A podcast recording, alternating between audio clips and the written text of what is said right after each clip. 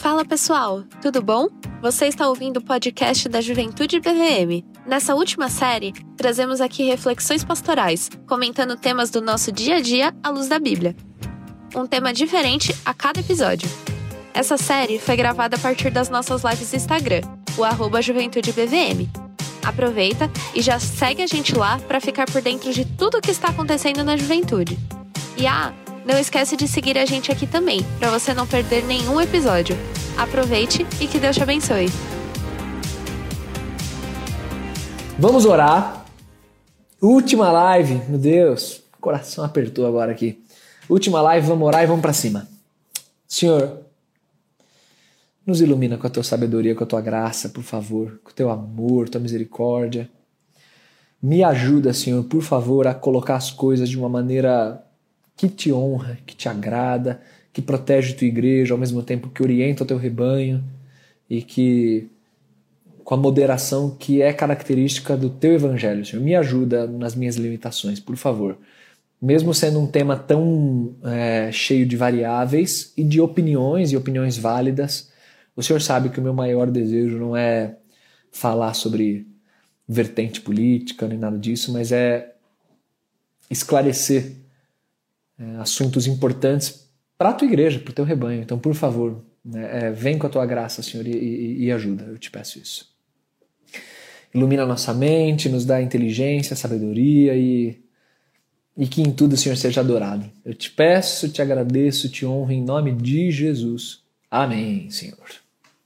Vamos lá. Vamos começar para valer aqui então. É...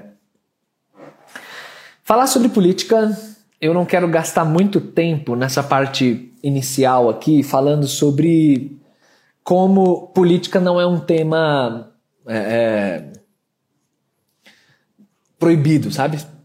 Que tem, tem um pouco de tabu né, em torno de política né? igreja. Política, não, igreja não pode falar de política, tal. A Bíblia, política é tão suja que a Bíblia não se envolve com isso. Então, é, essa é uma mentalidade um tanto retrógrada, e especialmente para uma geração como são vocês, uma geração tão. É, politizada e tão atual em, em, em, tantas percepções, eu tenho convicção de que é, eu não preciso gastar tanto tempo falando sobre convencendo vocês de que política faz parte de uma das atuações que, que nós, como seres humanos, temos que nos envolver e fatalmente nos envolvemos querendo ou não.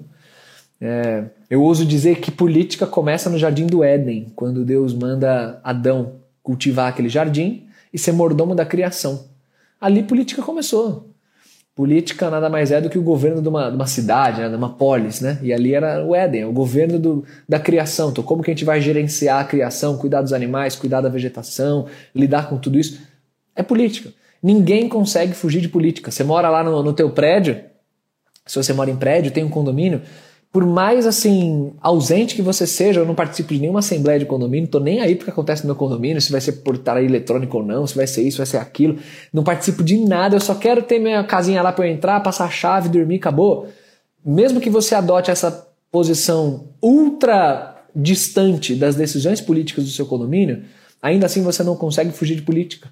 Porque os efeitos das decisões políticas respingaram em você. Então você é um ser que fatalmente vai lidar com esse assunto política, querendo ou não, porque política está enraizado numa, numa construção de sociedade. Então não tem jeito. Você participa de política, queira ou não queira. Se você se omite, você só faz parte de, das decisões que outros tomaram, mas as decisões chegam até você. Na palavra de Deus, a gente tem inúmeros exemplos de servos de Deus que se envolveram com política. José do Egito, né, um dos mais famosos ali com o faraó, né? Os reis, a história de todos os reis. Quando a gente fala de rei, a gente fala de política. Então, Davi era um político, para pensar, né, por esse ângulo. Você tem Daniel lá na corte babilônica. Então, o Antigo Testamento está repleto de gente envolvida em política, isso faz parte. E na história da igreja, você também tem servos de Deus envolvidos com política, né? já tempos depois do Novo Testamento também. É, você tem exemplos clássicos, né, e bonitos, belos exemplos, né, tipo aquele o, William Wilberforce lá no Parlamento inglês, é uma história muito bonita de resistência ao tráfico de escravos, e ele era um crente envolvido lá na política. Você tem o próprio Abraham Kuyper, é, o holandês, famosíssimo por suas é, é, contribuições nesse campo político, então, era, era também um, um político, era cristão, próprio Martin Luther King. Então você tem os exemplos são fartos e vocês sabem disso, estão por dentro disso. Então é, acho que vale, é válido isso só como uma palavra introdutória. Então o que eu quero ver com vocês hoje aqui, eu dividi da seguinte maneira o nosso esquema. Na primeira parte eu quero falar, num ponto de vista um pouquinho mais teórico, mas sobre o evangelho e os governos. Então a gente vai abordar assim, de um jeito um pouco mais assim, é, conceitual, né? Evangelho e governos, governos humanos. E numa segunda parte, a gente vai falar sobre os cristãos e os governos. Então, assim, você como indivíduo, não tanto no campo das ideias, no campo conceitual, o evangelho, mas você como indivíduo, pessoa. Como você, hoje, então, em 2020, às vésperas de uma eleição, lida com, com os governos. Então, esse vai ser mais ou menos o nosso roteiro. E aí, quando a gente fala de evangelho e governo, eu queria usar como ponto de partida aquela passagem de Cristo conversando com Pilatos, texto que eu gosto demais e tem uma alta carga política ali, porque você tem Jesus como sendo o próprio Deus e, e representando o reino dos céus, aquele reino outro, alheio a, a, a a nós, a nossa terra, e você tem Pilatos, um político por excelência, representante do maior império da época, tendo um diálogo ali.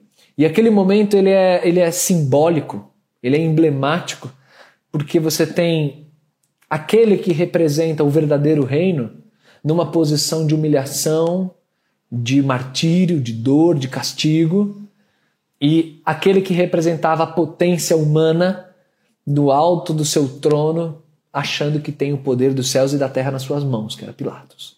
Aquele diálogo é muito bonito.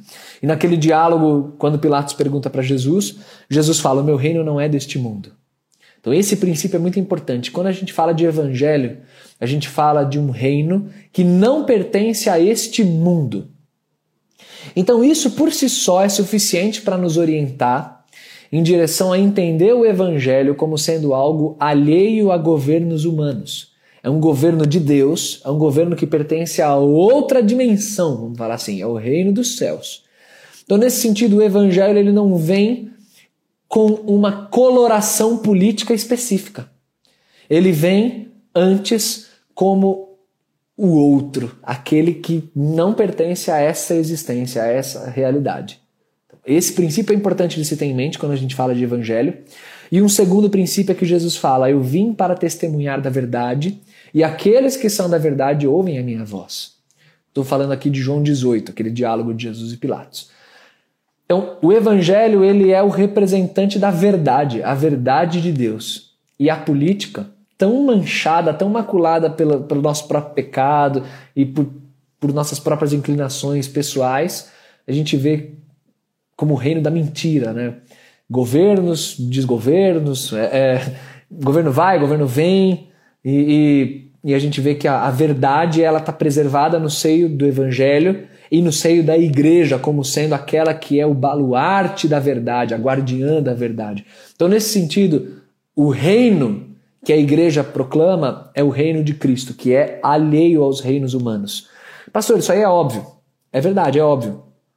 Mas muita gente confunde e começa a dar ao evangelho já colorações políticas X ou Y corzinha assim ou corzinha assada. E o evangelho ele é separado.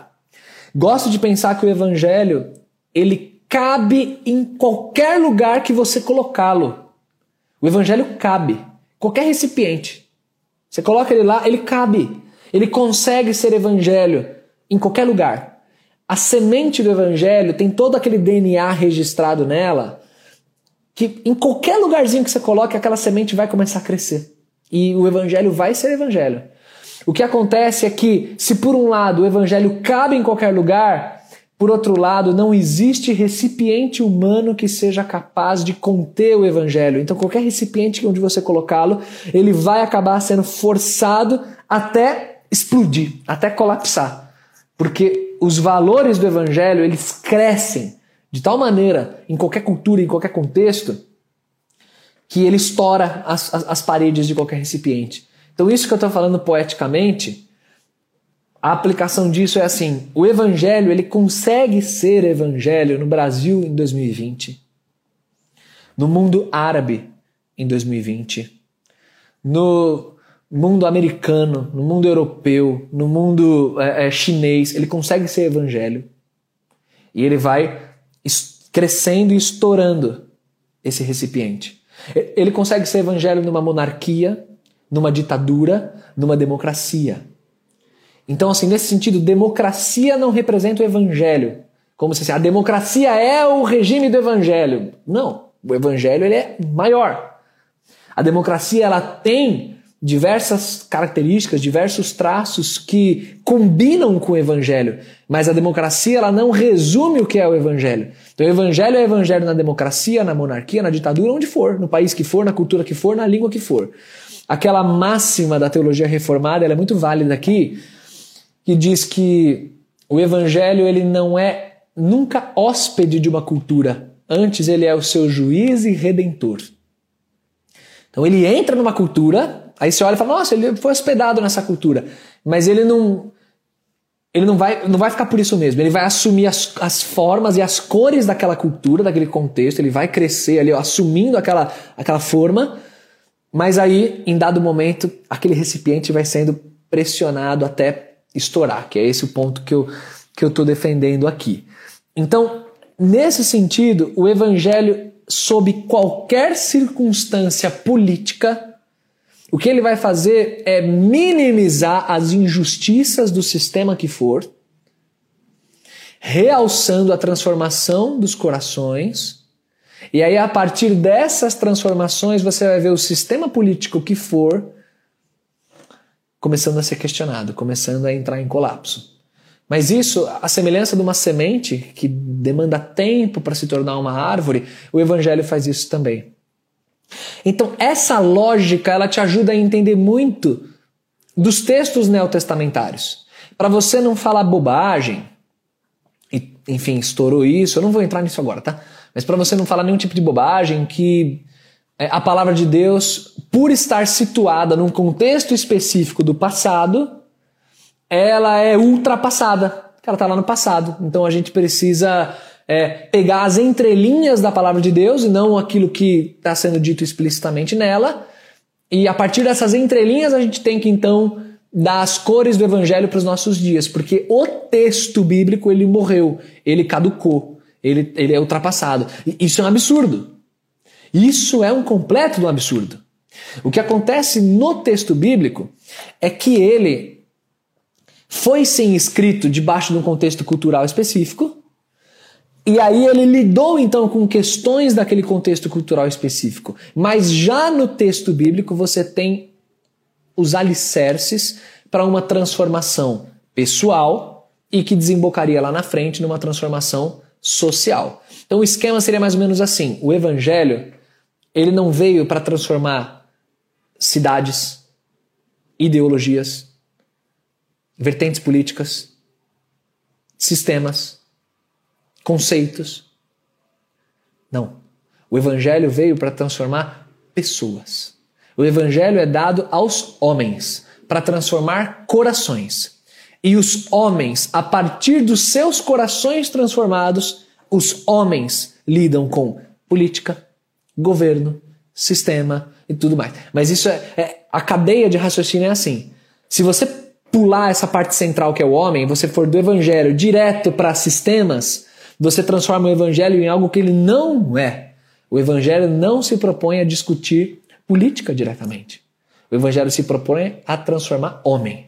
E homem faz política. Política é questão de estratégia, de governo, prioridades, isso aqui, e é isso está nesse governo da mordomia. Isso é básico, gente, mas se você não entende isso, é, é até difícil começar a, come a conversar sobre política do ponto de vista cristão. Porque confusões serão feitas. É o que a gente vê no nosso dia, no dia a dia, muita confusão. Então o evangelho foi dado a homens, que isso seja bem assim, é, bem sedimentado no coração. Essa, essa capacidade, essa flexibilidade do evangelho de lidar com o contexto que for, ela é muito bem ilustrada, eu gosto demais disso, na escolha que o Senhor Jesus faz dos seus doze apóstolos. Você lembra que dentre os doze apóstolos tem dois camaradas que é, é importante lembrar quem são eles. Um deles é Mateus, né, Levi. O texto bíblico nos diz que ele era cobrador de impostos, ele era publicano. Então, portanto, Levi era um funcionário de Roma, ele era um político. Um funcionário de Roma, e os judeus eles tinham ojeriza a Roma, porque eles eram dominados por Roma e não, não, não curtiam aquilo, né? Então você vê um judeu, Levi, a serviço de Roma era um negócio, cara, odiado, persona não grata. É...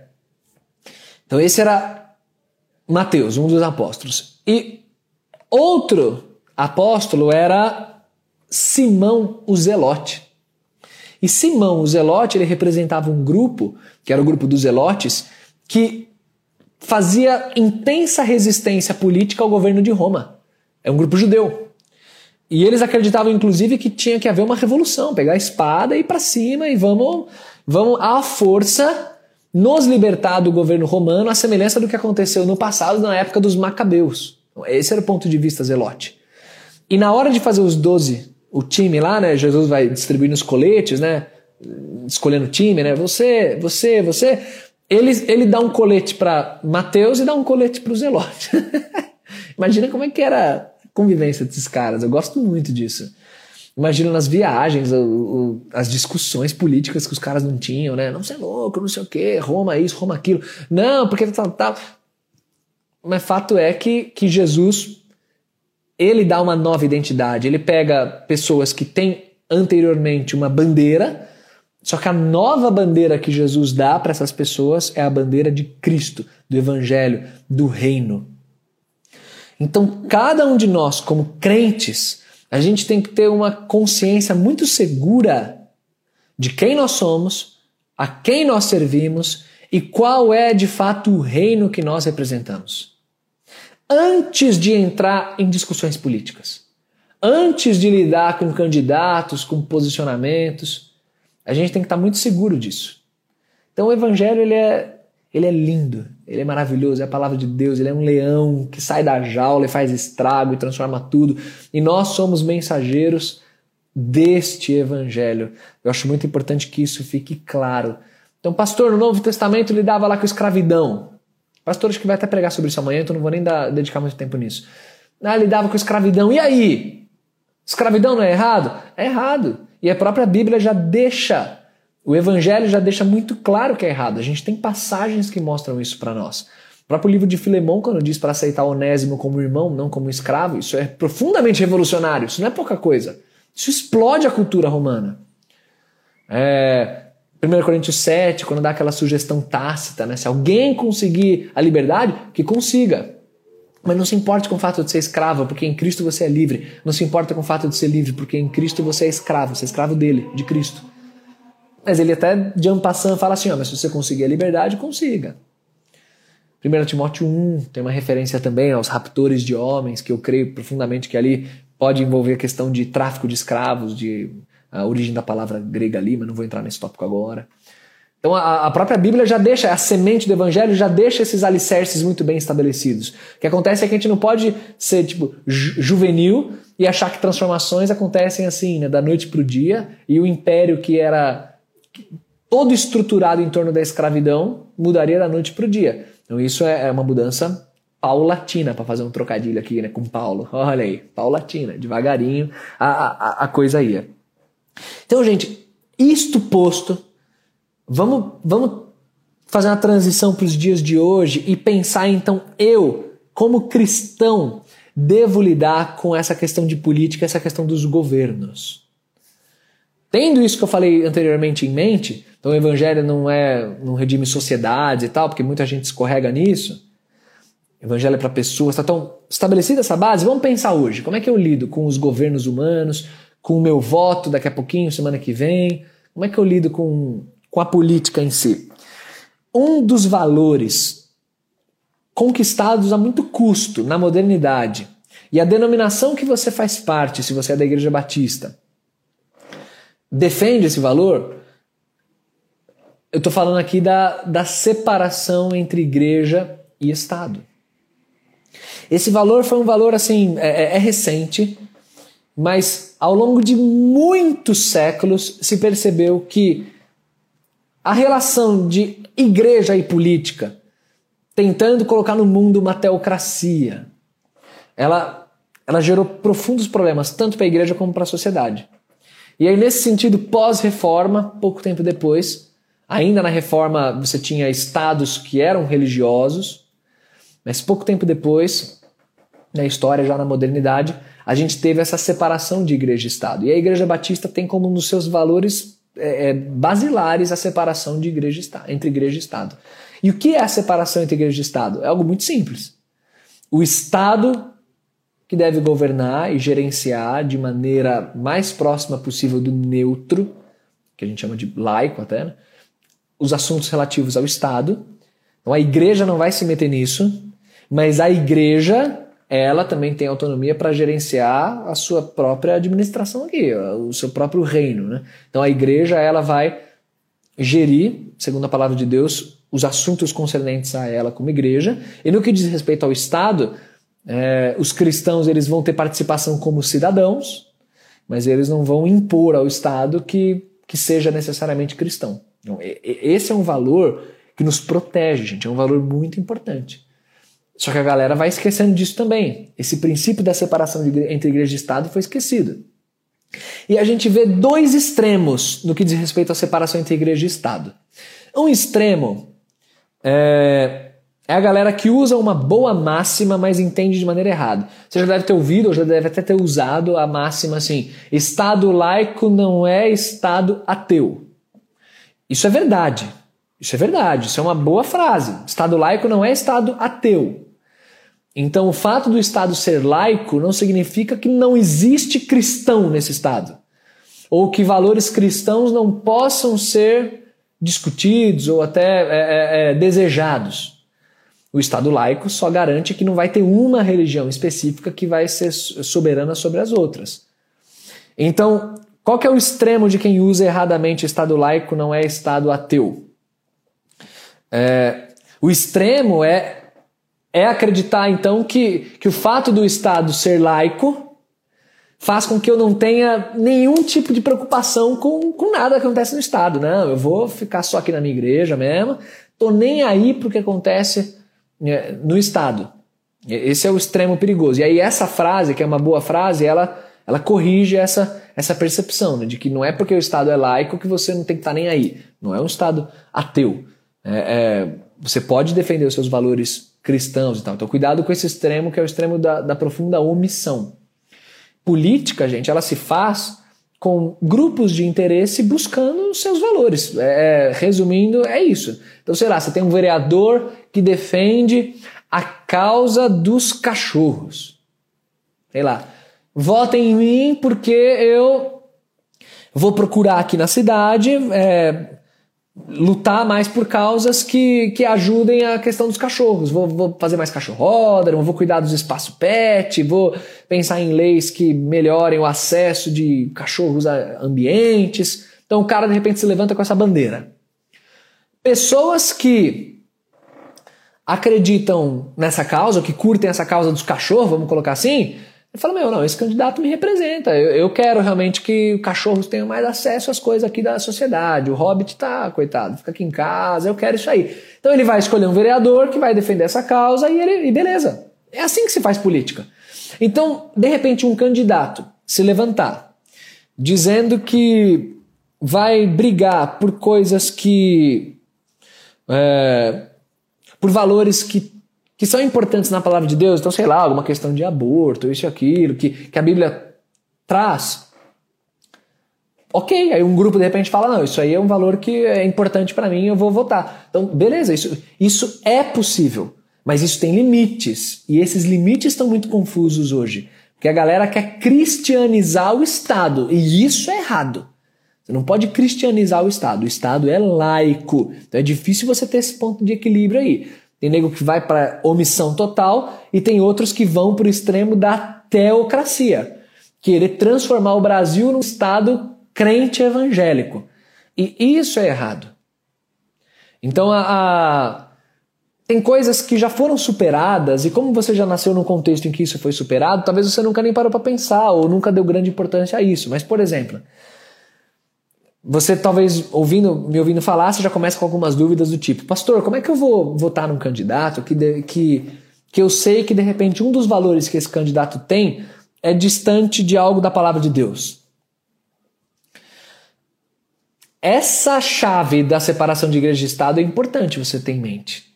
Porque, por exemplo, eu imagino que você entenda pela palavra de Deus que qualquer tipo de manifestação religiosa a outro Deus é um pecado gravíssimo. A Bíblia bate muito na idolatria ao longo das suas páginas. Eu imagino que você entenda isso. Mas eu imagino também que se você tem um mínimo de, de consciência social, você não é a pessoa que vai sair, como muitos fazem, infelizmente, chutando religião alheia, pichando templo alheio, é, é, conspirando contra a existência de outras religiões no Brasil. Eu imagino que você vai ter o equilíbrio de falar, não, isso faz parte da separação de igreja e Estado. Eu sou veementemente contra idolatria, mas eu entendo que num país laico é importante que as pessoas tenham direito das suas manifestações religiosas. Então você percebe que aí você vai votar num candidato que não é crente. Pastor, como é que eu vou votar num candidato que não é crente? Ele não serve ao Senhor. Não tem problema, querido. Não tem problema não. Porque ele vai gerenciar a cidade, gerenciar as, as relações de um Estado que é laico. Então ele não precisa ser crente. Esse não é o valor que ele tem que ter. Então essa mesma fórmula, se você aplicar para outros assuntos, você vai ver que ela bate bem. Só que o que acontece é que outros assuntos te deixam mais assim assustados. Então, de repente, você vai, no que diz respeito a outros assuntos, você vai falar: "Não, mas como eu, um servo de Deus, vou votar num candidato que defende tal coisa que a Bíblia é contra, não posso". Mas é a separação que a gente tem que fazer. Igreja, cidade, estado. Essa igreja, essa separação é importante. Agora, isso não te impede de escolher candidatos que também combinem mais com valores que são importantes a você e importantes à palavra, então beleza, vou votar nisso. Então perceba como a escolha ela é mais flexível do que fazem parecer para você que seja. Eu vou falar um negócio para vocês, gente. Na, na eleição de 2018, a minha grande batalha na eleição de 2018 foi dizer que a Igreja de Cristo ela é maior do que partidarismos e ela não precisa assumir cores e assumir lados, porque o reino ele é de outra esfera. O que a gente mais teve nas eleições de 2018 é tipo, quem é crente vota assim. Quem é crente vota em Bolsonaro, porque Bolsonaro defende os valores da família. Do outro lado, quem é crente no segundo turno né, vai ter que votar em Haddad, porque Bolsonaro ele defende violência, tudo mais que é contra a Bíblia, então vai ter que votar no... Você tinha crentes dizendo assim, quem é crente põe o dedo aqui, seja do lado de lá, seja do lado de cá. E a minha grande batalha foi dizer assim, pessoal, quem é crente? Quem é crente no Senhor Jesus vai exercer a sua fé com clareza, vai exercer sua fé com, com, com devoção, da maneira mais assim forte possível, mas terá liberdade para avaliar propostas, avaliar candidatos e, de repente, tomar decisões em torno disso. Eu me entristeci muito, cara, naquela eleição, porque eu vi crentes históricos, teólogos bons, escrevendo documentos e querendo é, levar a igreja a votar de um jeito em coisas que não são valores é, é, bíblicos no sentido assim de que se não for assim, tá, tá, tá, tá pecando contra Deus. Então eu vi gente escrevendo tipo assim, ó, procure candidatos que defendam um estado pequeno, não um estado tão grande assim. Tipo, o que isso tem a ver com o evangelho? Por que você está orientando o rebanho de Deus a votar em candidato que tem um ponto de vista no, no que diz respeito a estado? Se é a esfera de influência maior ou menor? Tipo, o que isso tem a ver com a palavra a ponto de você querer que a igreja vote deste jeito específico. Então isso, isso me preocupa demais. existe no meio cristão no que diz respeito à direita e esquerda, é, existe assim aquela máxima, né? Eu não sou nem de direita nem de esquerda, eu sou da Bíblia. Beleza, eu concordo que bom, é bom que você tenha esse pensamento, no sentido de que mais do que qualquer coisa de direita ou esquerda, eu defendo os valores da palavra de Deus. Beleza. Mas na realidade, quando, vai, quando, quando chegar na hora de votar lá na urna, você não tem a Bíblia lá para votar, entendeu? Você tem um direito e um esquerda lá.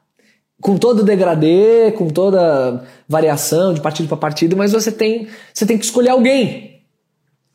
E aí, meu amigo, quais são os critérios que você usa para escolher alguém? Eu gravei há um tempo atrás, há poucos meses, um podcast lá no Pastores de Chinelo, que eu e meus amigos pastores. E foi uma, uma coisa tão gostosa, cara. Foi um podcast sobre separação entre igreja e Estado. Foi sobre igreja e Estado. Esse era o tópico. E nós gravamos em três pastores. Sabe o que foi bonito? Que nós três temos posições distintas no que diz respeito à política, a candidato, a estratégias. A, a gente treta. Na hora, assim, grupo de WhatsApp, que a gente é muito amigo, compartilhar coisas, a gente treta sobre política. Mas sabe o que foi bonito? Na hora de gravar sobre igreja e Estado, a gente concordou de uma maneira tão impressionante. Porque tem em vista essa coisa do, do que é o evangelho e concordou que pregar o evangelho não é assumir lados políticos. Eu estou com todo cuidado aqui, mas eu vou, eu vou ser mais provocador agora. Quando você ouve, quando você lê, galera falando tipo assim, né? Que crente tem que ser de direita. Esquerda, um crente não pode ser de esquerda. Como que um crente vai votar num candidato de esquerda? Porque a esquerda é anti-Deus e tudo mais. A gente precisa colocar as coisas em perspectiva e ler especialmente os nossos dias, povo. Quando a gente fala da origem do comunismo, das bases do comunismo. É verdade, sim, que o comunismo ele, ele é, em seu nascedouro, anti-Deus. Ele é contra Deus. Isso não sou eu que estou falando. Isso eu ouvi algumas semanas, um podcast muito legal, inclusive, do História FM, um podcast de histórias, que estava lá com um, um, professor da Federal do Paraná, que inclusive é de esquerda, e ele falando isso, que de fato, ele estava explicando sobre a Segunda Guerra Mundial e, e, contando lá no podcast, bem legal aquele, aquele episódio. E ele falando sobre. E ele disse assim: não, porque o contexto soviético, a esquerda, ela é contra Deus. É verdade, isso aí é tranquilo. Então, pastor, tá vendo? Você mesmo tá falando que é contra Deus. Como é que um crente vai votar na esquerda? Só que, colega, a gente não tá na, na Rússia do começo do século XX. A gente não tá com Karl Marx aqui do nosso lado.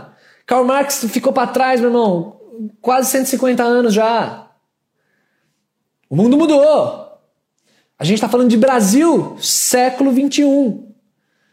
Quando a gente fala de direita e esquerda, isso é relativo de acordo com o contexto, de acordo com o local que você está, de acordo com o país.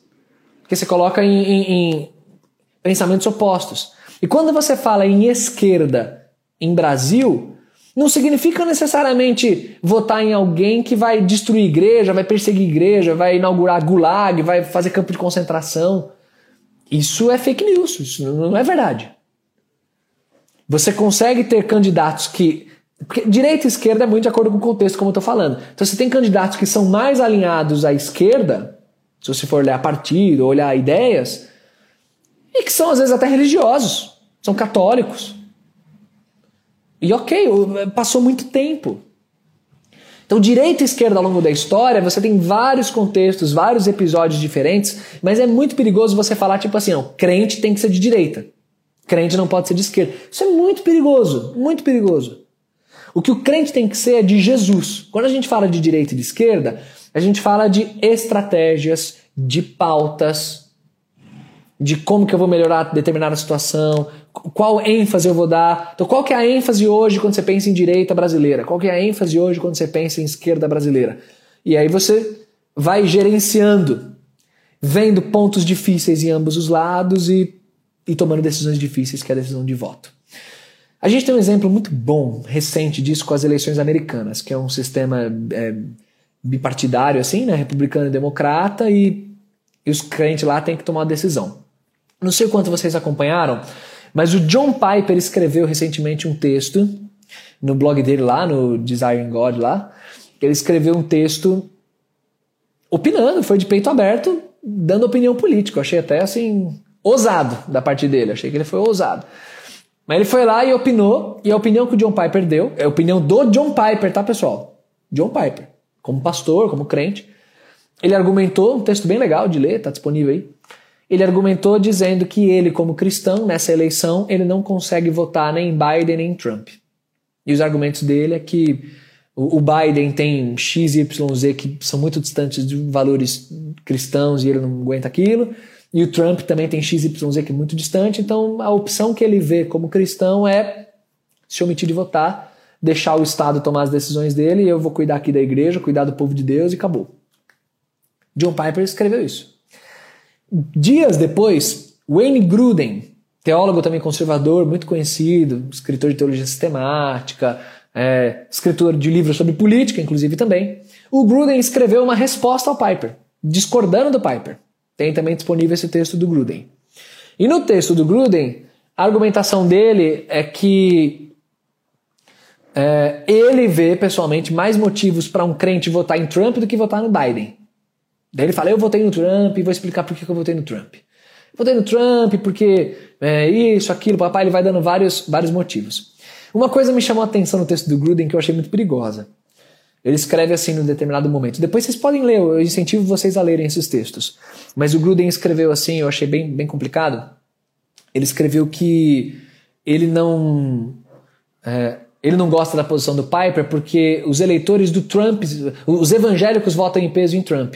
Então, quando o Piper manda, fala né, para crentes que não dá para votar no Trump, o que vai acontecer é que só o Trump vai perder eleitor. Então aí o Biden vai ser mais facilmente eleito. Então a gente precisa, não pode se omitir porque a gente precisa eleger o Trump. E eu, eu sinto assim no texto do Gruden uma, uma coisa de é, de que nós crentes precisamos é, eleger o Trump porque o Trump vai defender valores mais próximos aos cristãos e tal. Essa é a argumentação dele. Então lá os dois textos. Gente, eu não vou ter tempo de abordar isso, mas eu discordei dos dois. Se você quer saber minha opinião, não que ela seja importante, mas eu discordei dos dois. Eu achei que os dois tiveram uma abordagem bem, bem esquisita no, no assunto. É, dentro de, de enxergar política, enxergar o momento atual. Mas são dois textos muito bons de você ler. Eu quero aqui aproveitar essa parte final aí eu quero trazer, questionar aqui um pouco para vocês o que são esses tais dos valores cristãos. E isso torna o nosso voto muito difícil. Historicamente, pensando em Brasil e pensando em contexto recente, a gente pensa em valores cristãos muito dentro daquilo que são áreas mais morais. Então a gente pensa, via de regra, em aborto, em drogas, em família. Porque de fato são valores que a Bíblia defende. Né? Família, é, é, a Bíblia tem uma perspectiva familiar muito diferente do que o mundo defende. É, aborto, nem se fala. E a questão das drogas, especialmente pensando no uso individual, né? É, é, no, na questão moral por trás das drogas, a Bíblia também vai ser contra, naturalmente. Então nós colocamos esses valores como sendo valores assim, e isso é valor da Bíblia. Então eu preciso defender candidatos que levantem essas bandeiras. E essa é a origem da coisa de que crente tem que ser de direita. Só que vamos colocar pimenta na história aí, dar uma esquentada no negócio. A gente vê se, se o que a gente chama de esquerda brasileira defende, via de regra, tem degradê nisso, mas via de regra valores opostos a isso. Por outro lado, pautas que são mais associadas à esquerda brasileira, e aqui, gente, pelo amor de Deus, eu não estou pedindo para você concordar em, em, em, Ah, não, mas direita, originalmente é isso aqui, esquerda, ah, no Brasil não tem um direita, esquerda. Esquece isso. Pensa em Brasil, como que é direita e esquerda no Brasil? Direita no Brasil é essas questões de aborto, droga e família, é direita que defende, são valores que normalmente nós cristãos acreditamos. Mas a esquerda brasileira, pensando em Brasil, é que normalmente defende mais valores, ela é mais associada a valores como, por exemplo, combate à questão de racismo, né, é cotas, inclusão, questão de, de minorias, né, de pessoas que sofrem e desigualdade social. Então, só três aí para ficar três e três. essas pautas são mais associadas à esquerda. E aí o que acontece, cara, é que o irmãozinho em Cristo, ele fica numa saia justa. Porque a gente defende muito como sendo bíblico esses três primeiros valores que eu coloquei mais associados à direita, mas fato é que, biblicamente, se você for ler, uma injustiça social profunda que faz com que a periferia de São Paulo seja um negócio gigantesco, que o acesso à informação, acesso a questões básicas seja absurdamente dificultado. Um racismo bizarro que existe na sociedade. Diferenciação de pessoas. E isso é a tua São Paulo do século XXI. Não sei que São Paulo você conhece. É, não sei se, você só transita em Vila Mariana, Avenida Paulista, Vila Olímpia, é um Faria Lime. Você acha que São Paulo é isso, mas São Paulo não é isso. A periferia de São Paulo é muito maior. Eu pastoreei nove anos na periferia. E meu coração sangrava com um monte de coisa que eu via lá. Sangrava. E isso também não é valor bíblico? São também valores bíblicos. Justiça, é, é, acesso, oportunidades, igualdade no sentido de não, não haver racismo, coisa assim. E aí você fica numa posição, bom, e agora? Eu escolho isso aqui ou eu escolho aquilo ali? E a real é que você vê ruim para ambos os lados e bom para ambos os lados. Mas a provocação que eu faço é que você não pode eleger apenas algumas pautas como sendo pautas que são que Deus se importa, porque Deus também se importa com as outras pautas. E aí, nesse sentido, então, pastor, o que você está querendo sugerir com isso? Pastor, onde é que você está querendo chegar com isso daí? Meu irmão, onde eu estou querendo chegar com isso daí é que na hora de você escolher o seu númerozinho lá na urna, os seus valores cristãos eles superam a tudo. Eles têm que estar muito sedimentados no seu coração. Mas quando você vai escolher candidato, você vai ter que fazer fatalmente uma seleção. Porque você não vai ter um candidato que, por, que sozinho abranja tudo, todos os bons valores. O mundo é caído. E aí você vai ter que sopesar as coisas e fazer seleção de valores que são mais caros a você. Como cidadão, olhando para a tua São Paulo e falando, cara, eu queria que São Paulo fosse diferente nisso daqui. Então, de repente, se você votar num candidato que defenda. que você sabe que, por exemplo, a posição dele é, é vai contra algo, um valor que é importante para você. Sei lá, ele é a favor da descriminalização das drogas. Isso é, é bem debatido, na verdade, né? porque é uma questão social. É, esse assunto também é grande. Acho que não dá pra gente ser tão simplista nele. Mas vamos lá, você é contra, vamos colocar que você é contra. Descriminalizar maconha e, e, e tal. A, a discussão das drogas é muito complexa.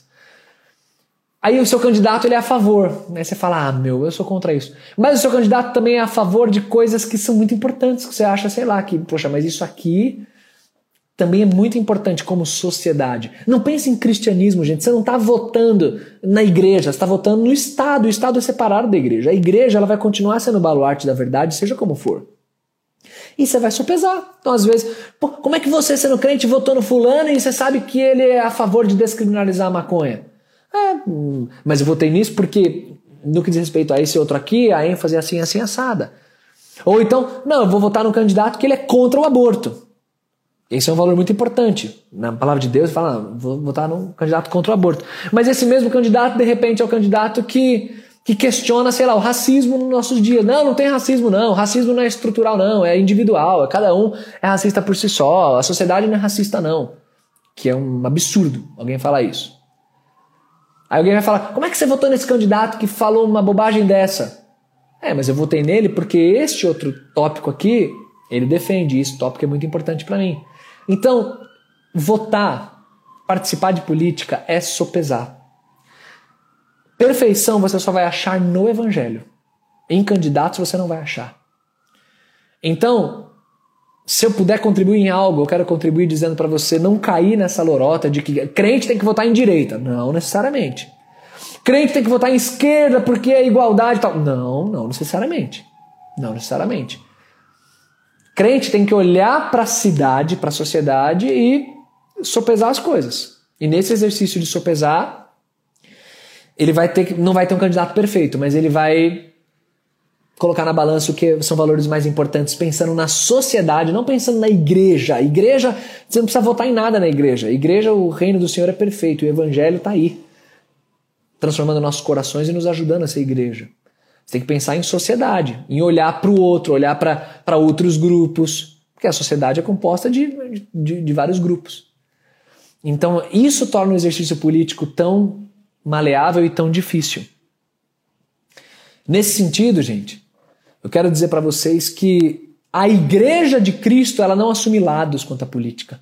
Qualquer pastor, qualquer teólogo, qualquer pessoa que você ouvir falar assim que igreja tem que votar assim, porque isso é importante para a palavra, esse cara está falando uma bobagem tão grande, está prestando um desserviço ao evangelho, porque está transformando o evangelho em uma coloração política. Isso é muito errado, muito retrógrado, muito.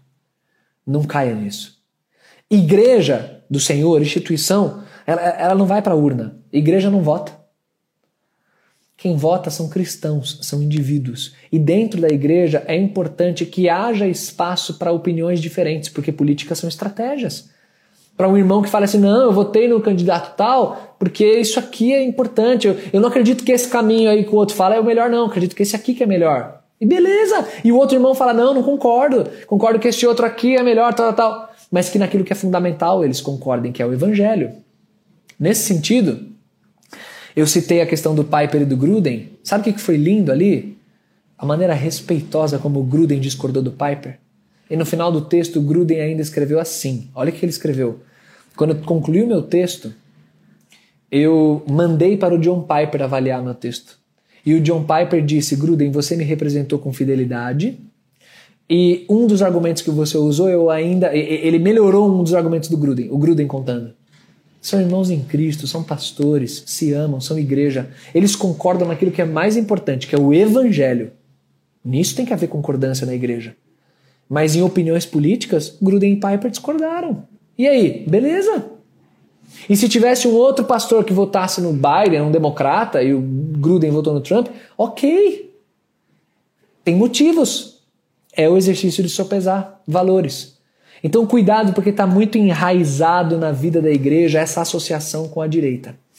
Um material que eu quero indicar para vocês, quem escreve muito bem sobre isso, é o Timothy Keller. No livro dele, Igreja Centrada, tem um capítulo sobre política.